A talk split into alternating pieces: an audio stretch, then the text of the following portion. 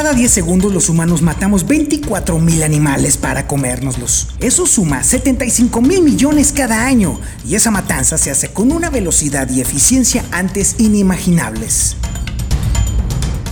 Mientras que la población mundial se ha duplicado en los últimos 50 años, la cantidad de carne que producimos se ha cuadruplicado. Y por eso ahora hay cerca de mil millones de cerdos, mil millones de ovejas, 1.500 millones de vacas y 23 mil millones de pollos en el planeta. Criar tantos animales es una maravilla de la tecnología moderna, pero está llegando a un punto crítico porque la tierra, el agua y las emisiones de gases de efecto invernadero que se usan en la producción de carne se están volviendo insostenibles cada vez más rápido. La forma en que comemos carne será recordada como una auténtica anomalía histórica que comenzó a mediados del siglo XX y que no podrá continuar durante mucho tiempo en el siglo XXI. Pero la demanda de carne no desaparecerá. Actualmente consumimos 335 millones de toneladas de carne y se espera que llegue a 455 millones de toneladas para el año 2050. Y si es así, ¿cómo van a satisfacer las generaciones futuras su deseo de comer carne? Hace tres y medio millones de años, el Australopithecus afarensis vagaba por las llanuras del este de África. Fueron los primeros humanos y tenían grandes dientes planos adaptados para una dieta de frutas, semillas y hojas. Pero algo pasó. Alguno de estos primerísimos parientes descubrió que la carne de los animales sabía deliciosa y de repente, de ser herbívoros, nos convertimos en unos locos hambrientos y deseosos de carne. Y como la carne está llena de calorías, proteínas, grasas, minerales y vitaminas, incluida la vitamina B, B12, que son elementos difíciles de hallar en la naturaleza en productos no animales, pues claramente nos encontramos nuestra fuente primaria de energía en la carne. Además, esta también tiene mucho hierro, que es crucial para la salud de los glóbulos rojos. En particular, el hierro de la carne es especial porque está unido a un compuesto llamado hemo, y la única fuente abundante de hierro hemo es la sangre y el músculo de origen animal. Sin duda alguna, nuestro cuerpo cambió a partir del añadido de la carne en la dieta del Australopithecus afarensis debido al influjo de proteínas y nutrientes. Así, nuestros estómagos se hicieron más pequeños, los intestinos más cortos y nuestros cerebros mucho más grandes. Estos cambios influyeron decisivamente para que nuestros antepasados desarrollaran el intelecto suficiente para crear herramientas, un lenguaje complejo y estructuras sociales. Podemos decir con estricto rigor científico que comer carne es lo que nos hizo verdaderamente humanos. Después de este salto evolutivo, hace apenas 10.000 años, sucedió algo más importante aún. Aprendimos a domesticar animales para comérnoslos. Criamos vacas a partir de bueyes salvajes, cerdos a partir de jabalís y pollos a partir de aves galliformes. La domesticación de las plantas y de los animales cambió el mundo, pues la agricultura llevó a asentamientos humanos, nuestra población comenzó a crecer y mediante la crianza selectiva comenzamos a transformar a los animales de nuestras granjas para satisfacer nuestro deseo de más carne. Otro salto cuantitativo sucedió apenas hace 100 años, pues la ciencia moderna nos permitió transformar a nuestros animales como nunca antes. Un ejemplo claro de esta transformación está en los pollos. En los años 50 eran apenas más grandes que una paloma. Hoy los pollos son unos monstruos deformados con enormes pechugas que son hasta 5 veces más grandes debido a los antibióticos que estimulan el crecimiento, las vitaminas y la crianza selectiva. Crecen tanto que la razón por la que los pollos actuales deben ser sacrificados a las 5 semanas de edad es porque sus patas ya no soportan la masa de su cuerpo. También estamos llegando al límite de cuántos animales de granja caben en la Tierra. Si todo el planeta comiera tanta carne como lo hacen los principales países carnívoros, entonces cada metro cuadrado de tierra habitable tendría que usarse para alimentar a la gente y aún así no habría suficiente espacio. Así es como surge la pregunta. ¿De dónde o de quién salió la idea de apiñar a los animales para luego comérnoslos? Pues de una granjera del estado de Delaware, en Estados Unidos, que se llamaba Cecil Steele. Y es que esta señora en 1923 ordenó 50 pollos recién nacidos, pero resulta que el menso que levantó el pedido se equivocó y le puso un cero extra, así que la pobre mujer terminó recibiendo 500 pollos. En vez de devolverlos, la mujer no solo decidió quedarse con todos ellos, sino que además se puso el reto de criarlos todos al mismo tiempo. En ese entonces la gente no comía pollos, solo los usaban por sus huevos. Pero entonces la señora Steele no solo logró criar a todos sus pollos, sino que además pudo obtener más y venderlos más baratos que quienes le habían vendido los primeros. Así, en apenas un año se expandió de mil a diez mil pollos. Fue gracias a la voluntariosa señora Steele que no solo la cría intensiva se disparó, sino que también nuestro gusto por el pollo subió y cualquier otro tipo de carne se incrementó exponencialmente e inventamos nuevas formas de comerla.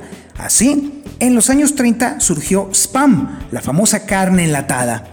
En los años 40 las hamburguesas se hicieron populares, pues la carne venía, y viene aún, de los restos de matadero que no se mandan en unidades para su venta y en los años 80 surgieron los nuggets de pollo. Con esa industrialización, entonces comer animales ya no implicaba ver nada que se pareciera a la forma original del animal, y eso nos facilitó distanciarnos de la realidad de qué es lo que nos comemos cuando comemos animales. Hoy, casi todos los animales de granja crecen fuera de la vista, en lotes concentrados, y la única razón por la que no se enferman por estar tan apiñados es porque reciben cantidades brutales de antibióticos, pero eso no siempre ha funcionado. Cada año, más de 100.000 mexicanos sufren de salmonelosis y la cantidad de enfermos por la misma causa en Estados Unidos supera los 2 millones anuales.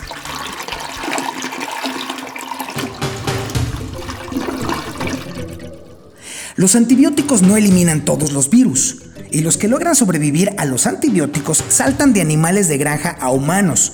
Recordemos la enfermedad de las vacas locas, la gripe porcina y la gripe aviar. Los animales afectan mucho nuestras vidas y el medio ambiente. Y ahora que estamos por tener 10 mil millones de personas viviendo en un solo planeta, debemos darnos cuenta que alimentar a todo ese montón de gente va a requerir que produzcamos más comida en los próximos 30 años que toda la que se ha producido en la totalidad de la historia humana. Obviamente cabe hacernos una pregunta, ¿por qué va a pasar eso si el consumo de carne en los países ricos es estable? Pues muy sencillo, porque los países en desarrollo están disparando de forma alarmante su consumo porque la gente quiere comer como los estadounidenses. La balanza está más desequilibrada que nunca porque mientras un raquítico 20% del mundo que consume mucha carne se preocupa cada vez más por el efecto de su consumo, al restante 80% el planeta le vale gorro y le preocupa solamente tener suficiente buena nutrición y su demanda aumenta exponencialmente. Irónicamente, resulta que la carne es una de las formas menos eficientes para alimentar a la gente, pues cada 100 gramos de proteína vegetal que se le da a una vaca terminan equivaliendo a 4 gramos de proteína en la carne resultante, y ese índice es mucho menor cuando se trata de las calorías. Hoy resulta que hay grandes franjas de tierras en el medio oeste, en Brasil, en China, dedicadas a alimentar animales en vez de dedicarse a alimentar a los verdaderamente importantes, alimentarnos a los humanos, a nosotros. Aquí es donde la cosa se pone complicada, porque el problema es que nos gusta la carne y las plantas no saben a carne, pero ya hay gente y empresas que están trabajando para cambiar eso.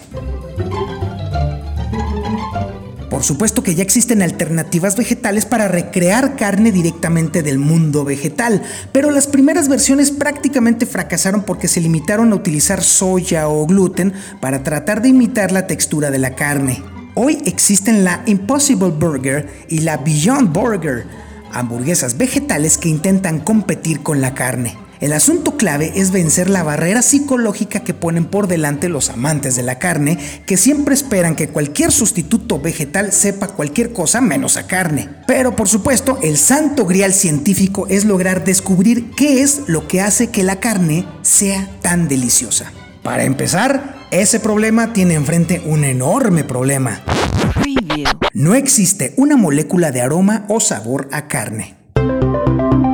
Muchas veces los científicos intentaron descubrir el conjunto de moléculas que dan olor y sabor a la carne, y lo hicieron calentando trozos de carne y recogiendo muestras de aire sobre ellos mientras se cocían, al tiempo que en el otro extremo colocaron un embudo con muchos voluntarios tratando de darle nombre a los posibles ingredientes naturales que percibían y pues el resultado prácticamente sirvió de nada, porque hubo percepciones tan extrañas como olor a jarabe de arce, olor a goma quemada, olor a recién encendido, olor a pañal sucio, olor a menta, olor a lilas, olor a sudor, olor a azufre, en fin, cosas rarísimas. Pero no todo se perdió en esos intentos. Los científicos sí descubrieron algo importante. El sabor distintivo de la carne proviene precisamente del hierro hemo y avanzaron lo suficiente como para que en 2015 la empresa Impossible Foods patentara un modo de sintetizar el hierro hemo en un laboratorio y cuyo resultado es una nueva generación de alternativas vegetales que saben, se sienten y hasta sangran como la carne. El problema es que, aunque sus ingredientes parecen sanos y tienen cero colesterol, tienen las mismas calorías que una hamburguesa de res sin condimento, niveles similares de grasa saturada y más de 5 veces el sodio necesario. Para nada que son todavía un alimento saludable, pero al final son hamburguesas y significan dinero. Y es por ello que los grandes inversores apuestan por ellas, desde Bill Gates y Richard Branson hasta Jay-Z y Katy Perry, que hasta se disfrazó de Impossible Burger para la fiesta tras la gala del Met. En mayo de 2019, Beyond Meat celebró ser la primera empresa de alternativa de carne que cotizó en la bolsa y al final de ese día el precio de las acciones había subido un 163%, algo que no había pasado desde el auge de las .com. Todo parece muy bonito y prometedor porque el movimiento de la carne vegetal tiene la virtud de que no pide que cedamos en nada, puede darnos la misma experiencia y nos da la oportunidad de cumplir toda clase de objetivos morales que se nos pueden ocurrir. Es un muy buen trato si es que podemos hacerlo. Y es que sucede que cambiar de comportamiento es muy difícil. Mucha gente no dejará la carne tan fácilmente. Hemos estado tan acostumbrados por tanto tiempo a comer alimentos de origen animal que para mucha gente no se le va a poder perder ese antojo solo por despertar y reconocer que estos alimentos son problemáticos para el medio ambiente. Por lo pronto, otras empresas están probando un enfoque radicalmente diferente hacer carne animal sin que siquiera exista el animal. Es decir, criar en laboratorios células animales para que formen carne cultivada. Esto que parece de ciencia ficción es realmente difícil y tiene cuatro componentes principales. Un cultivo celular, que es una pequeña muestra de tejido tomada del cuerpo de un animal vivo. Luego la estructura, que es la superficie a la que se pegan las células musculares que se multiplican. Un medio de crecimiento, que es una manera o especie de sopa que aporta las proteínas, las vitaminas, los azúcares y las hormonas que alimentan a las células mientras crecen y se dividen. Y finalmente, un bioreactor, el ambiente de temperatura controlada que recibe nutrientes frescos y produce desechos. Todo eso se puede ver como una especie de cuerpo artificial en el que la carne crece. Si todo funciona bien, bastan nueve semanas para que esos cuatro componentes pasen de un pequeño grupo de células a un trozo comestible de carne. Para poner las cosas aún más interesantes, los primeros estudios sugieren que este proceso usaría apenas la mitad de la energía que requiere la actual producción de carne, una fracción mínima de la tierra y el agua que hoy se consumen y las emisiones de gases de efecto invernadero serían muy reducidas. Obviamente, aquí viene la pregunta clave. ¿Acaso sabe bien la carne cultivada? En 2013, el mundo fue testigo de la primer prueba de sabor de carne cultivada en laboratorio, que fue transmitida por la BBC de Londres y los resultados fueron ambiguos, pues los voluntarios dijeron que sabía un poco a carne y que no era tan jugosa como lo es la carne que proviene de un animal. En ese momento se supo también que había una enorme diferencia, pues resulta que en esas fechas hacer esa hamburguesa de carne cultivada costó 330 mil dólares. Pero solo bastaron seis años para que la empresa Mosamit, del científico holandés que creó el procedimiento, Mark Post, redujera los costos de producción en un 99.997%, por lo que hoy, en teoría, solamente cuesta 10 dólares cada hamburguesa. Obviamente hoy son ya decenas de empresas de carne celular las que compiten para ser las primeras en salir al mercado, desde los Países Bajos a Israel y Singapur, pero ninguna ha perfeccionado la receta todavía. El primer problema para las empresas es buscar el medio de crecimiento y por ahora el líquido que se usa es suero fetal bovino, que la verdad es un eufemismo científico para describir la sangre que se toma del corazón de una vaca nonata, por supuesto matándola antes de que nazca. Evidentemente, la carrera de las empresas de carne celular está basada en crear un sustituto de ese suero fetal bovino mediante elementos de origen vegetal. Pero eso sí, es muy difícil predecir siquiera que los científicos logren dar con semejante receta. Otro problema es la estructura de la carne. La hamburguesa y el nugget de pollo están hechos de carne molida y ahí no hay tanto problema. Lo verdaderamente complicado es la carne estructurada, como lo es el bistec, los filetes de pescado o las pechugas de pollo. Semejante proeza requeriría llevar nutrientes a las células en el centro de la carne, tal como lo hacen los vasos sanguíneos en el cuerpo del animal. Por ahora los investigadores están experimentando con diferentes técnicas para hacer eso, como usar la estructura de las venas de una hoja de espinaca, pero los expertos creen que faltan por lo menos 10 años más para crear algo que se parezca a un pedazo de bistec fresco y jugoso, recién salidito del laboratorio. Y aunque se logre, hay otro factor que es vital. Perderle el asco a semejante creación.